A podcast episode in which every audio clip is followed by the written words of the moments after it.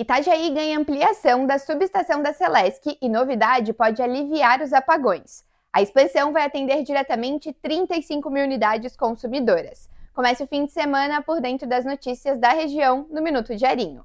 A inauguração rolou na tarde desta sexta-feira.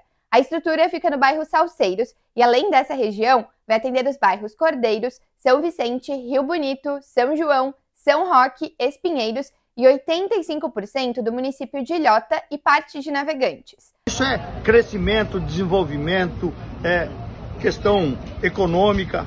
É por isso que eu estou muito feliz em estar aqui nessa tarde na nossa querida Itajaí, porque essa nova estação, essa ampliação vai é, dar energia de qualidade para toda essa região aqui. A Celesc investiu 45 milhões de reais nas melhorias da subestação Itajaí Salceiros.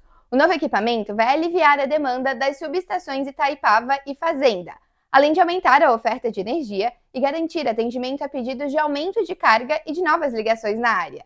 Até 2026, a Celesc e o governo do estado pretendem investir mais de 170 milhões de reais no sistema elétrico da regional de Itajaí. A previsão para toda Santa Catarina é de 4 bilhões e meio de reais. Leia mais em jarinho.net. Com oferecimento Promenac e Motos Honda.